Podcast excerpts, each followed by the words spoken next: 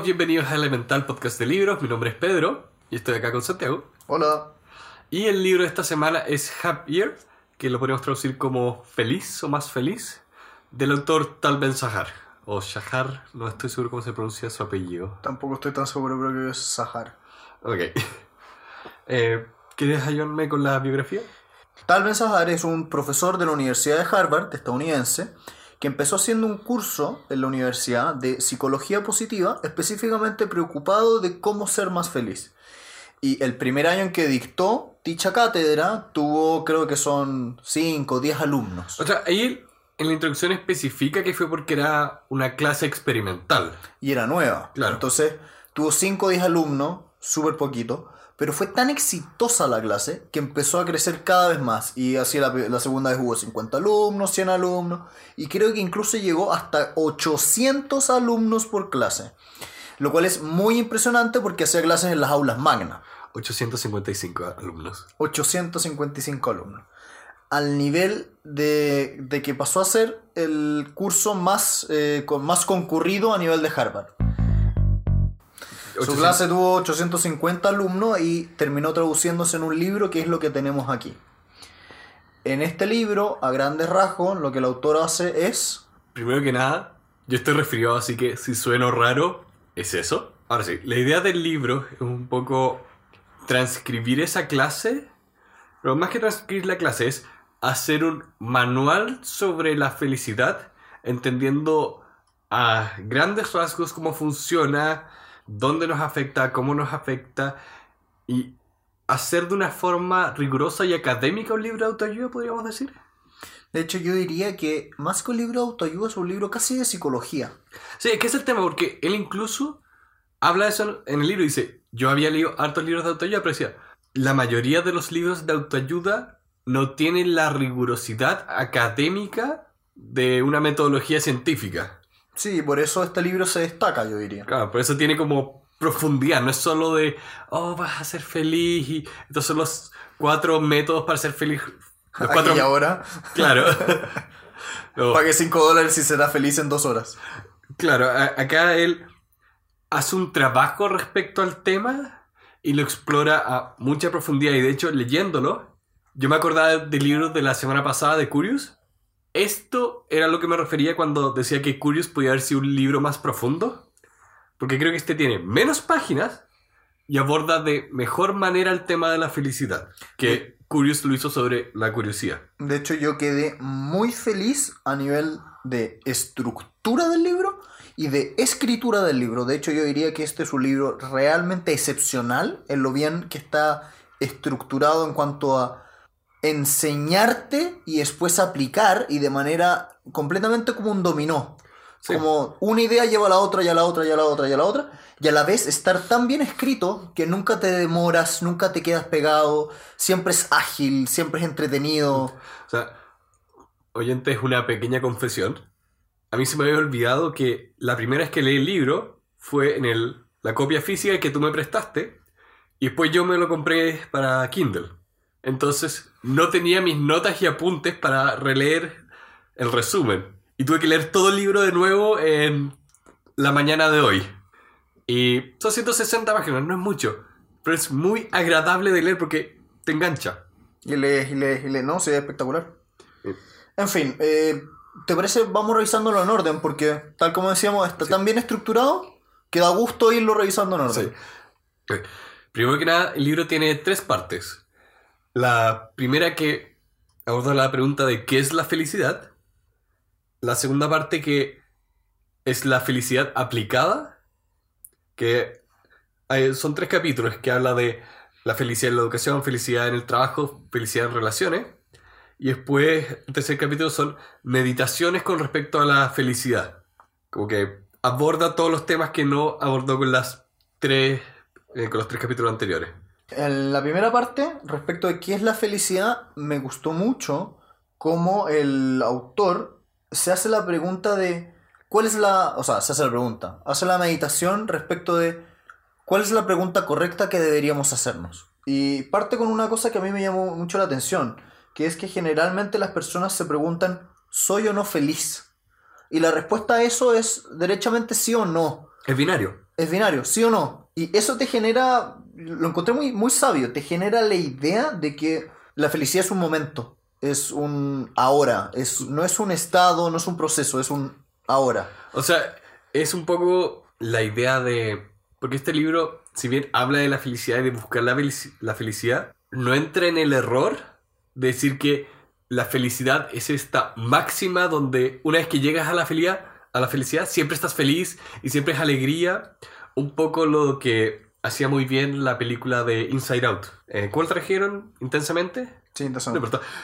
El punto de esa película es que tú tienes que vivir todas tus emociones. No puedes ser feliz solo tratando de forzarte a ser feliz. En un momento tienes que estar triste. Y este libro hace lo mismo, de que entiende el tema de las emociones, no como esta idea mágica de felicidad. Se lo entiende, como el autor dice, como un proceso constante. Sí. Yo lo encontré tan cierto, es muy decidido. Yo leí este libro hace varios años, ahora lo volvimos a leer para el podcast. Y la verdad, y la verdad las cosas es que te hace tanto sentido entender la felicidad como un proceso, en especial cuando puedes decir que has tenido el privilegio de ser feliz en tu vida. Sí. Y ahí es cuando entiendes que no es constantemente, es un proceso, es un camino. Entonces me, me, me hace mucho sentido como con mi experiencia personal este tipo de libro. Sí, aparte, él habla harto de, por un lado, los aprendizajes que él tuvo durante su vida y cómo fue que empezó a encontrar como errores comunes de cómo era que la gente repetía una y otra vez los mismos patrones tratando de ser feliz y no eran felices. De hecho, ahí es cuando el autor entra derechamente a como hablar de los arquetipos de personas o tipos de personas. Y como enumerando simplemente, el autor habla de los rat racers o los que siguen el camino de la rata, los hedonistas, los nihilistas y los de que derechamente son felices. Simplemente como para contextualizar rápidamente a las personas que nos oyen, los rat racers son fundamentalmente aquellas personas que están constantemente buscando un beneficio futuro a pesar de tener un detrimento actual. Y el autor utiliza una analogía muy entretenida para hacer esta explicación, que es la metáfora de la hamburguesa. Me encanta. Entonces, un rat racer, una persona que está en el camino de la rata, es una persona que sería algo así como una hamburguesa muy nutritiva, es decir, un, de- un beneficio futuro muy bueno, pero que es muy mala de sabor, es decir, tiene un detrimento presente muy importante. Claro que de frente no te gusta. Y yo esto lo he visto muchas veces. Un ejemplo como mucho que pasa en Chile. Una persona eh, nace, se mete al colegio y en el colegio quiere tener las mejores notas. Una vez que obtiene las mejores notas, quiere obtener la mejor calificación para entrar a la universidad. Una vez que entra a la universidad, quiere conseguir las mejores notas para, para poder aprobar en el mejor lugar. Una vez que obtiene las mejores notas, quiere encontrar el mejor trabajo. Una vez que encuentra el mejor trabajo, quiere encontrar el trabajo con más dinero. Una vez que tiene el trabajo con más dinero, quiere encontrar la casa más grande. Y cuando quiere la casa más grande, el retiro más grande, la casa del valle más grande. Y constantemente está buscando algo en el futuro y nunca es feliz en el presente. Siempre la felicidad está en cuando obtiene la nota. Y cuando llega la nota, se cambia a la siguiente.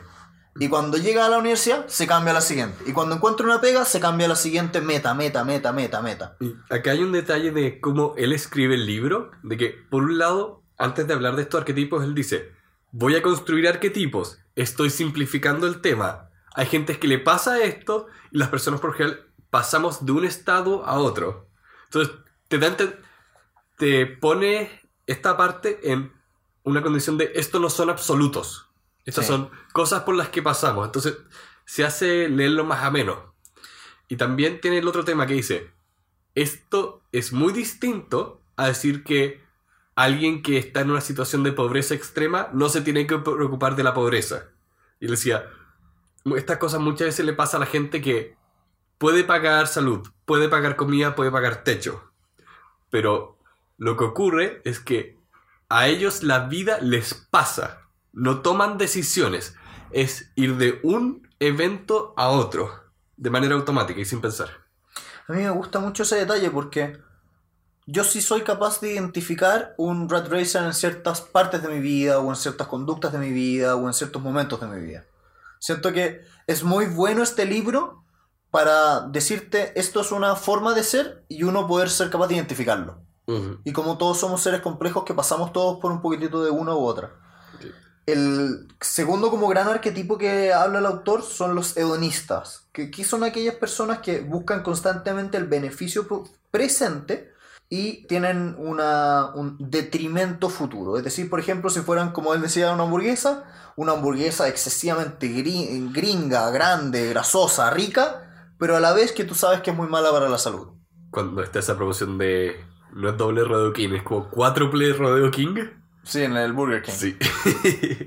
Y, por ejemplo, otro, como una, una, una versión bien aterrizada de este concepto, es cuando tenemos, por ejemplo, los drogadictos, que tienen mucho, digamos, beneficio actual, placer actual, pero se rompen el cuerpo. ¿Cuál es el problema Y- entonces? ¿Cuál es el problema con los rat racers? Que tienen esta falacia de la llegada que dice el autor, que es que están constantemente creyendo que cuando lleguen a la meta van a ser felices. Los hedonistas, por otro lado, tienen el problema de que tienen la, fal- la falacia de lo que el autor llama la, el momento flotante. Es decir, esta falsa creencia que la felicidad puede venir de una secuencia de momentos placenteros desconectados del futuro. ¿Y qué genera? Esas personas terminan con vacíos existenciales que los hacen infelices. Claro, porque no se refiere también solo al tema de tener como problemas de adicciones, porque también mucha gente, muchas veces la gente adicta no es feliz siendo adicta, pero se refiere al problema de creer que en solo tener placeres y alegrías vas a encontrar la felicidad. Y muchas veces, por ejemplo, yo lo veo con cosas muy sencillas, como cuando uno se sienta solamente a ver televisión toda la tarde un sábado. Y tienes placer actual, pero en estricto rigor no estás haciendo algo para tu futuro y terminas, si repites mucho, esas- eh, mucho esa actitud, no sé, varios días, terminas derechamente con un vacío existencial. Él lo menciona más adelante en el libro, que lo llamaba el efecto lasaña, que la comida favorita del autor era la lasaña, y le decía, cada vez que iba a la casa de sus padres, le daban lasaña y él le encantaba. Eso no significaba que quería comer lasaña todos los días, todo el día. Porque definitivamente terminas apestado. El tercer como arquetipo que habla el autor son aquellas personas más o menos nihilistas. Son aquellas personas que derechamente tienen un detrimento presente y futuro. Son aquellas personas que constantemente sienten que es imposible ser feliz, que la vida no tiene sentido, que siempre están mirando en el pasado, siempre están desganados con el futuro. Y cómo estas personas tienen el problema de ser una especie como de desvalido, pero aprendido. Que se esperan de la vida que es mala y terminan viviendo una mala vida. Él daba el ejemplo que habían hecho el experimento con perros que los electrocutaban, y como a un punto uno de los grupos de los perros había aprendido que si lo electrocutaban tenían que esperar a que pasara y no trataban de salvarse. Y yo diría, es difícil encontrar a veces como ejemplos de esto en personas. No, yo te diría que es súper común, ¿sabes dónde? Cuando hay personas que tienen depresiones fuertes. Es que eso mismo te iba a decir, porque él toca el tema acá más adelante de que es importante distinguir entre las depresiones, que a veces son temas clínicos más complicados que simplemente un tema de cultivo de felicidad y alegría. Entonces, si bien sí, el perfil de una persona con depresión cae en esto, es, por lo menos encuentro difícil a veces encontrar ese perfil en el día a día, o puede que sea solo que- lo que me ha pasado a mí. Has tenido mucha, mucho privilegio de estar rodeado por gente sin depresión. No, no, no, es que. Por eso, más allá, es que eso es lo estoy diciendo, más allá de la gente con depresión. Igual, yo lo he vivido personalmente, por ejemplo, cuando andas triste y en verdad como que ves todo negro. Mm. A mí, personalmente, no me dura mucho. No me dura, nunca me ha durado más de una tarde estar con un, como con mala vibra. Pero siento que esa es la aplicación. Es cuando te fue mal en la prueba, por decir, y en verdad crees que todo es muy terrible. Y después a las dos horas te das cuenta que no. Pero en ese minuto estás siendo bastante nihilista. Mm. Tienes un detrimento actual y futuro. Entonces, chuta, es una hamburguesa no rica y no sana. Ahora que lo pones así, me acuerdo quizá a veces con ciertos ramos en la universidad, la actitud de me fue mal, así que no voy a estudiar más porque me va a seguir yendo mal. Entonces, El ciclo vicioso. sí. Sí, por ahí, por ahí tienes razón. Y finalmente el, el cuarto arquetipo, que es al que, el que todos deberíamos apuntar, es el de la persona feliz, que es derechamente aquella persona que tiene un beneficio tanto presente como futuro. Es aquella hamburguesa que es tanto saludable como rica de sabor. Y que el autor eh, eh, categoriza como aquel que disfruta el camino hacia una meta que encuentra valiosa.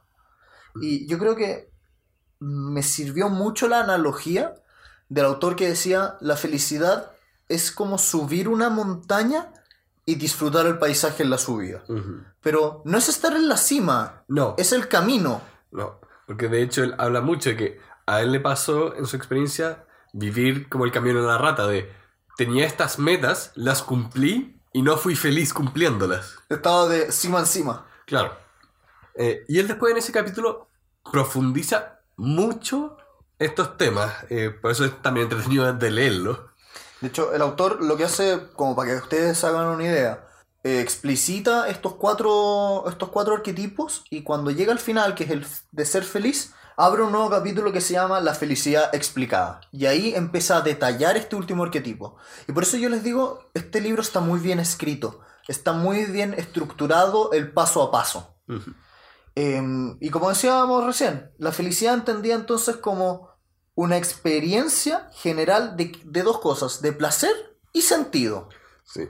Y de hecho él habla mucho acá de cómo es que la carrera de la rata se cae tanto de que al perder ese propósito de ser feliz y concentrarse solo como en una recompensa material, o como lo pone más adelante, una re- recompensa extrínseca, la gente rendía menos. Era un poco lo que nos pasó con The Productivity Project. Que acá él, de hecho, lo pone que la gente feliz tiende a tener más éxito. Y arma un círculo virtuoso alrededor de estas cosas.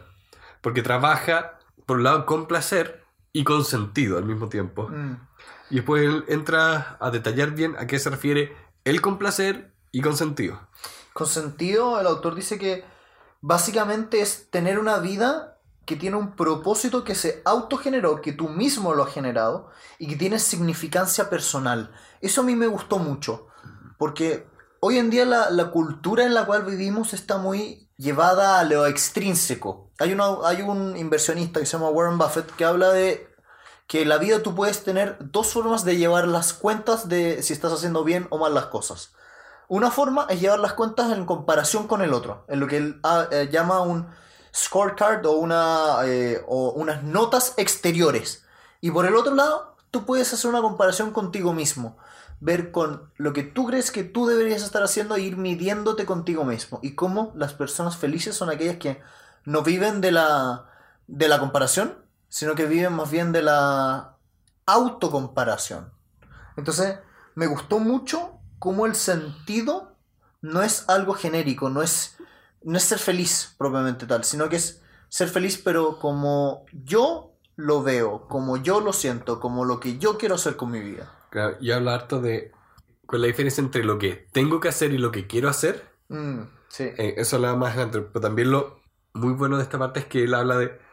Es importante entender que no es idealismo hablar de lo que realmente queremos ser.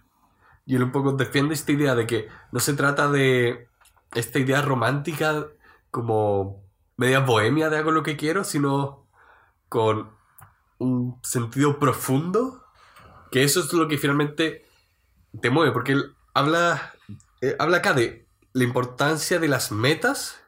Al tener metas, te mueves. Y él también habla de las emociones, como las emociones nos mueven y es importante tener metas claras. Pero no era la meta en sí misma. Él, decía que él había ganado un campeonato de badminton. Creo que era handball.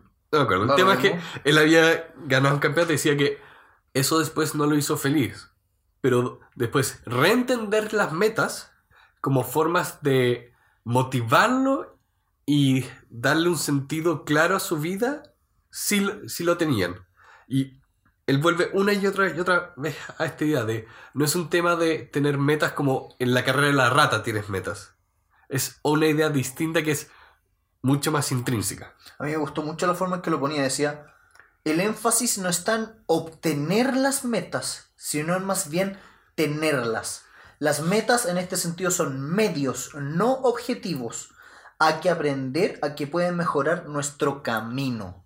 Es- Eso, eso yo creo es la clave. Me gustó mucho, mucho, mucho esa precisión, porque yo soy una persona personalmente que tiene muchas metas, pero me hace tanto sentido ver esas metas como un camino y como un medio para la felicidad, como no están lejos, no están en el horizonte, son el empedrado del camino. Porque también la forma en que él las describe y en el libro, al final de cada capítulo hay como una sección de ejercicios. Sí, eso también es muy Y interesante. el libro en varias partes tiene cosas como de time in, time out, como que el autor te hace preguntas, como, hey, tómate cinco minutos para pensar lo que estoy diciendo ahora. Y la forma en que él plantea los objetivos no es como, ok, yo quiero ser astronauta, pero eso va a ser el sueño, no hay un plan. Él plantea que cuando tú pones un objetivo, tiene que tener, no puede ser algo como en el horizonte que no te lleve a una acción porque es muy complicado o es confuso. Él lo plantea, como tú dices, como un empedrado, por lo tanto, tiene que tener acciones y ser posible. Y tiene que estar siempre, lo que el autor habla de que tengan una convicción personal y un fuerte interés. Hay un, hay un, un motivador eh, de estos, ¿cómo llamo? Oradores motivacionales que tienen los estadounidenses que se llama Tony Robbins, que tiene una frase que me encanta, que es, ten metas que te tiren, no que te empujen. Mira lo que te estoy diciendo. Aquellas que no tienes que empujar para llegar a ellas, es decir, que tienes que hacer un esfuerzo para tu meta, sino aquellas que son tan buenas en sí mismas para ti que te tiran, que naturalmente tú quieres ir para allá, te sientes atraído, es una atracción, no un esfuerzo. Claro. Entonces, este autor hace mucho con eso, juega con esa idea de que son una convicción personal y te- además tienen interés personal para ti, te tiran. De hecho, en el capítulo siguiente, ahí cuando habla de lo que él llama el último tipo de moneda, todo ese capítulo parte hablando de Marva Collins. O sea, en la traducción yo diría para las personas que nos están escuchando, más el- la, la versión en inglés es The Ultimate Currency. Más que la último tipo es como la, la superior, es, la, Sí. es como el tipo de moneda superior, es la traducción al español. Sí, esa me gusta más. Y bueno, él habla harto de esta mujer que tenía tanta motivación por el tema educacional que, a ver, por un lado tenía un gran impacto en sus alumnos. Ella fundó varios colegios, habiendo partido desde trabajar en su casa, con pocos alumnos, que no solo eran pocos alumnos, eran los alumnos que todos los otros colegios no querían. Y ella los sacaba adelante.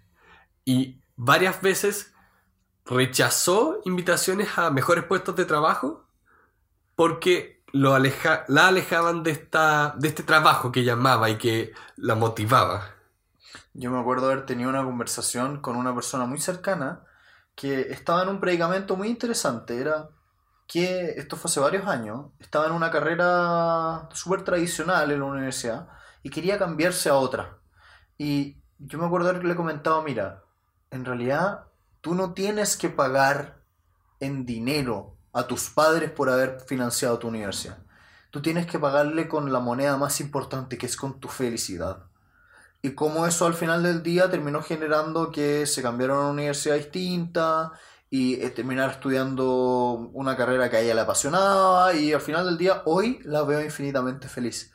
Y cómo la decisión estuvo en que tienes que mirar la moneda importante, que es la moneda de la felicidad. Sí, y acá rescatando que la forma en que está escrito este libro entiende que a veces hay personas que no tienen el lujo de tomar esta decisión. Sí.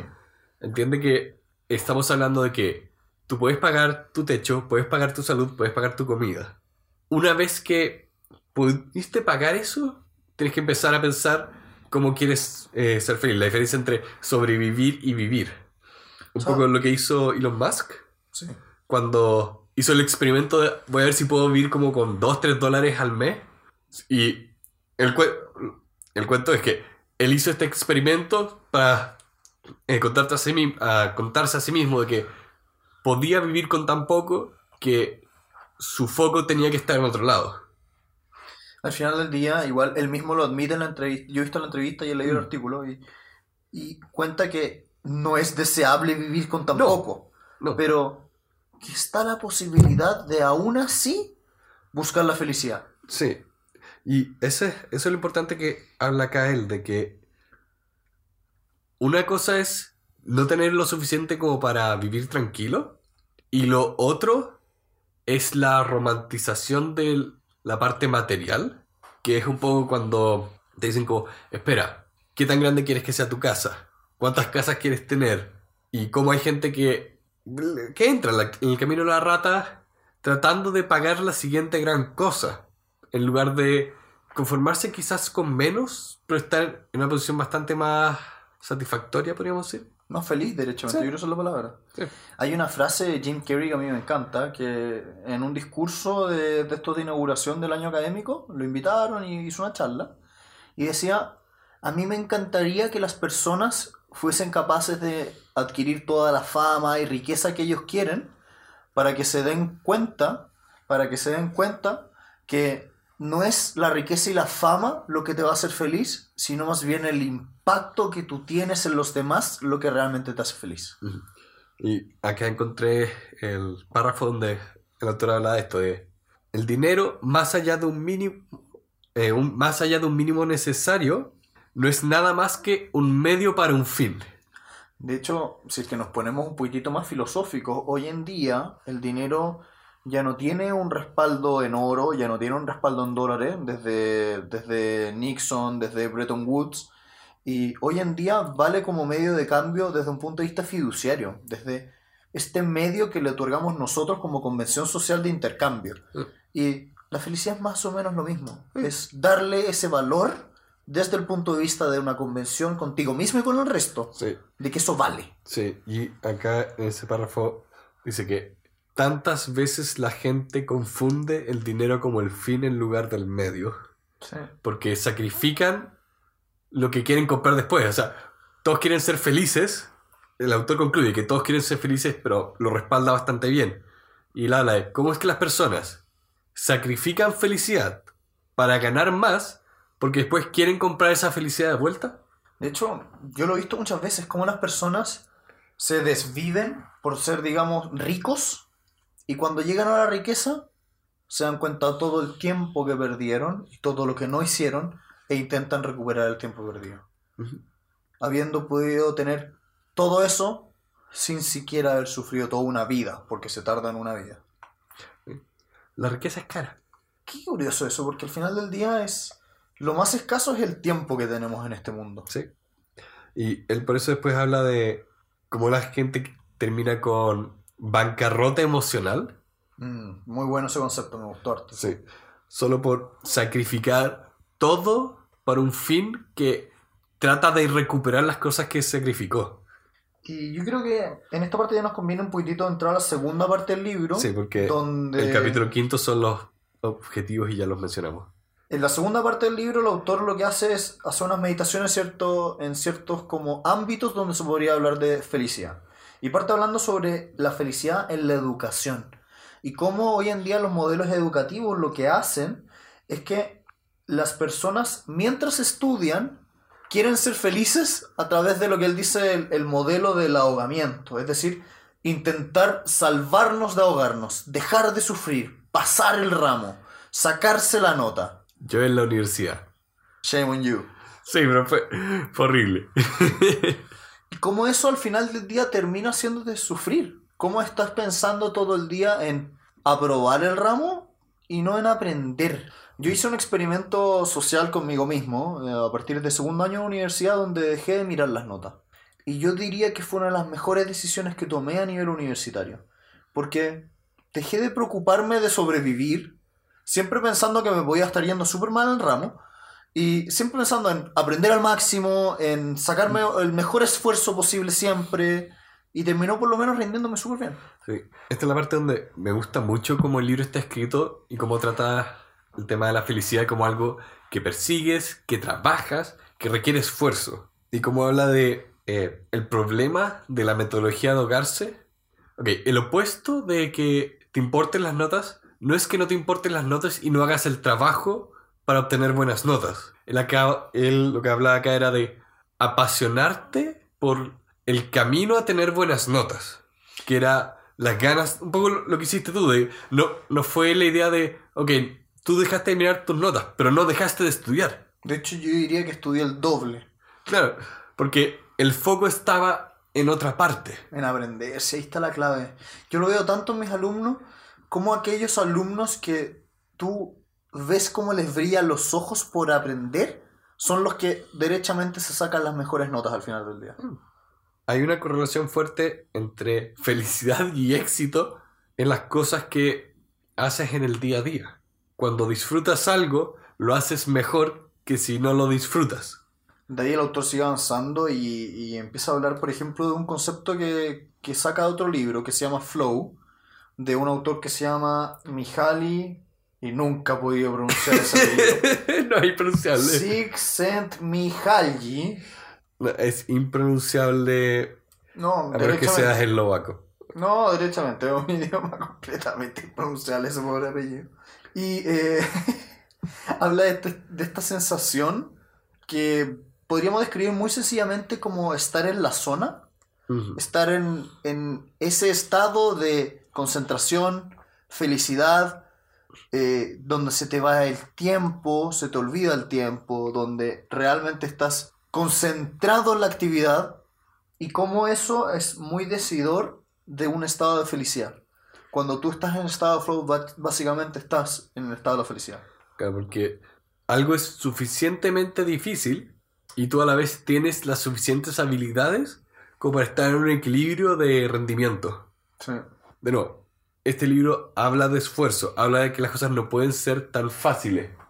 E incluso cuando él habla, el autor habla acá de educación, él dice, acá a muchos niños, sus padres, por evitarles el sufrimiento, les están robando la dificultad del estudio y se lo están haciendo peor.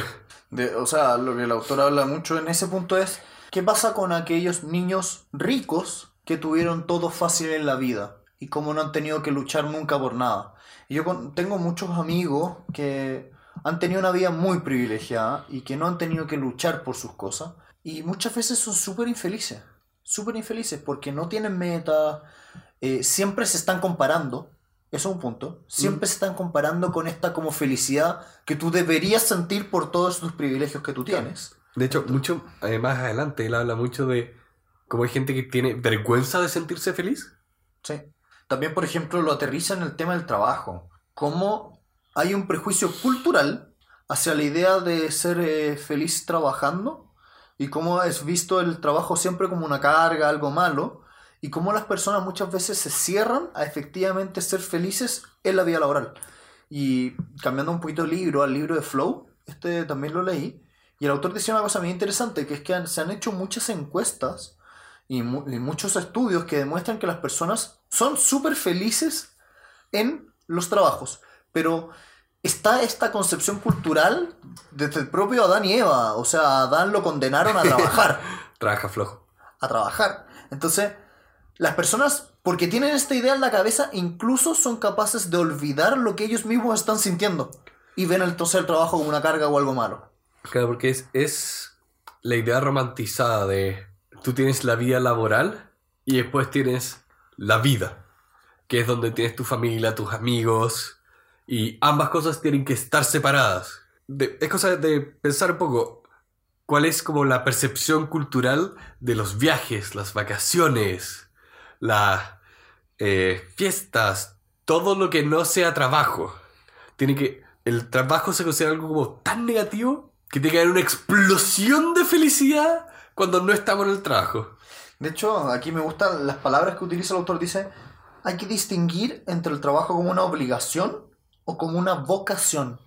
Sí. Yo lo, si- lo siento tan, tan verdadero, como yo he visto tanto que las personas sienten que trabajar es obligado, no es algo vocacional. Sí, y acá da una herramienta que me encantó la primera vez que la leí y ahora me ha servido bastante, que habla de tres círculos eh, y, y llenarlos con distintas ideas. Entonces tienes uno donde está todos los significados que tú quieres darle a tu vida, otro donde están los placeres de tu vida y otro donde están tus fortalezas.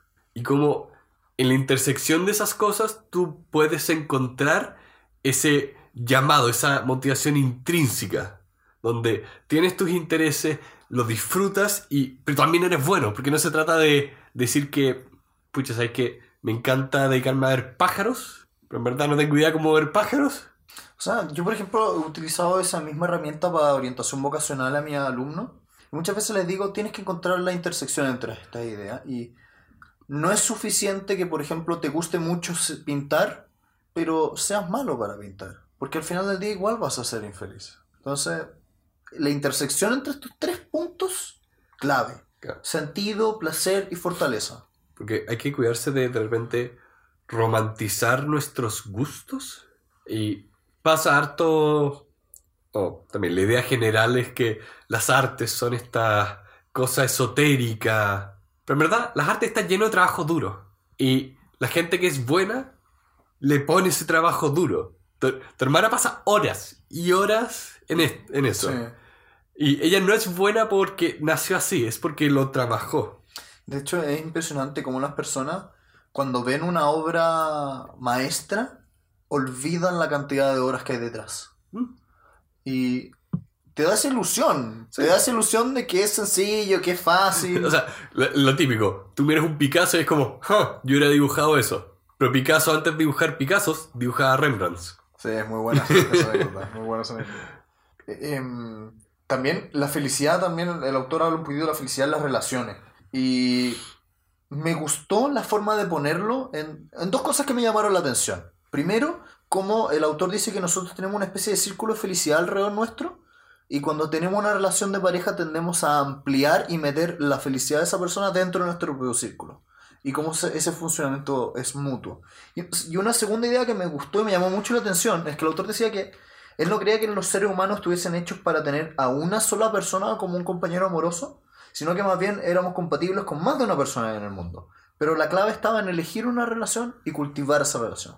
No por el hecho de que tú fueras a encontrar tu media naranja y que hubiera una en todo el mundo, sino porque había más de una media naranja, pero tú elegías una determinada media. Sí, de nuevo, siempre vuelve este autor un poco la idea de que las cosas no son, sino que se trabajan. Y tú trabajas las relaciones con otra persona, de siempre ir conociéndolas y conociéndote. Y finalmente esta idea de que si tú bien vas a estar para tu otra- eh, la otra persona en un momento difícil, no significa sacrificarte por la otra persona. Y hablaba un poco del tema que durante muchos años eh, se habla de que el matrimonio está colapsando. Pero si tú miras la estadística, la cantidad de divorcios va a la baja. ¿Y qué es lo que se empezaba a notar más? Es que no era que los divorcios estaban subiendo porque la sociedad está colapsando. Lo que pasa era que, uno, las leyes de divorcio estaban cambiando para facilitar tener divorcios. Y también, todas las malas relaciones simplemente estaban terminando. Entonces, a lo largo, la sociedad empieza a entender mejor la idea de una relación conyugal, de que no es simplemente la cosa que tenemos que hacer porque Papito Dios nos dice que tenemos que casarnos si no nos vamos al infierno. Sí. y finalmente, la tercera parte, el autor se dedica a las meditaciones. Y me- son básicamente pequeños nuggets de, de, de información, de ideas interesantes que el autor va, va trabajando. Y la Sí. primera me gustó harto, la encontré bien interesante. Decía, hay que destruir el prejuicio de que pensar en nosotros mismos es excluyente de pensar en los demás, ya que no son mutuamente excluyentes.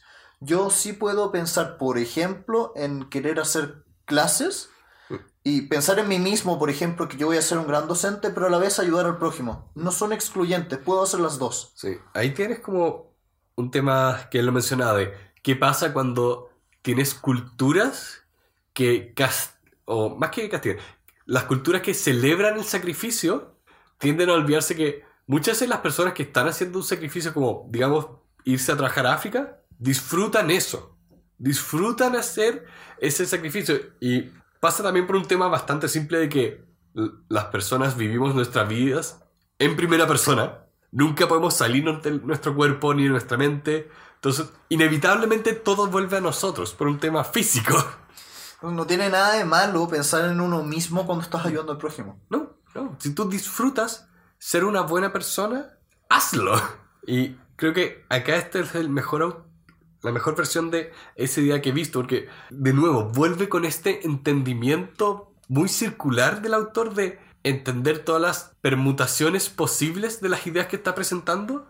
Porque es distinto decir que... eh, porque el autor no está diciendo en este capítulo sean egoístas, porque ser egoísta es bueno para los demás. Está hablando de un tema muy distinto, porque hay filosofías que hablan de que si tú eres egoísta, todo va a estar bien. Acá habla de, mira, cuando tú trabajas en tu felicidad, Y también esta felicidad intrínseca, que tú te la das, tú eh, desbordas alegría para las otras personas. Igual cuando tú eres infeliz en una... Lo decía antes, cuando eres infeliz en una relación, tú vas a ser infeliz a otra persona. Tú siéndote feliz en una relación, haces feliz a la otra persona. Mm. No se trata de esta idea como de psicosis de o lo uno o lo otro. O que trabajar para tu felicidad significa que si eres un sociópata y te gusta matar gente, estás justificado para matar gente. No se trata de eso. Se puede. el- es, el, eh, es el fondo. Se puede ser una persona que ayuda al prójimo con fines o razones egoístas y ser feliz igual. Puedes, por ejemplo, querer eh, enseñarle al prójimo para sentirte tú una gran persona y eso igual es legítimo. Sí. Igual hace bien. Sí. Eh, para mencionarla más rápido, después habla de los boosters de felicidad, que es cuando te das como un espacio para pasarlo bien. Son como rituales que deberías hacer día a día para mejorar tu felicidad. Sí, algo que disfrutas tanto. Eh, pero sin caer en los problemas del hedonismo, carrera de la rata, etc.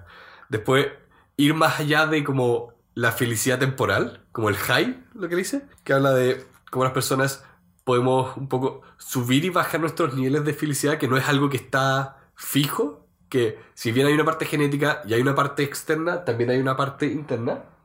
El que creemos ser sinceramente dignos de ser siempre felices. Finalmente el autor lo, lo que estamos comentando es que hace varias meditaciones distintas que no vamos a abordar ahora por temas de tiempo para no alargarnos, pero a grandes rasgos se hace tres grandes meditaciones más muy interesantes. Los invitamos a, a investigarlas, digamos, en el libro. Es un libro muy interesante en ese sentido. De hecho, una de las, de las meditaciones es sobre el tiempo. Y como no hay que sobretrabajarse y... Decía, como el estrés y la infelicidad suben a medida que tú estás haciendo tantas cosas que no tienes tiempo para nada más. De hecho, llama a simplificar la vida para ser más feliz. Y finalmente el, el libro terminaba con un capítulo llamando una, básicamente una revolución de la felicidad, que quiere decir fundamentalmente a compartir el mensaje, a que todos seamos felices, etcétera, etcétera, etcétera. ¿Qué tal te pareció? Del 1 al 10. ¡Woo! 10. a ver, cuando empecé a leer este libro en la mañana, o sea, a releerlo, tenía miedo de que, porque este libro me había gustado mucho antes, de verdad, me, la primera vez que lo leí estaba eh, todavía en la universidad y me ayudó mucho, no solo en ese año, sino en los años por venir. O sea, yo tomé las buenas decisiones que tomé gracias a este libro. Y volver a este libro, releerlo y reencantarme es un alivio y una felicidad profunda.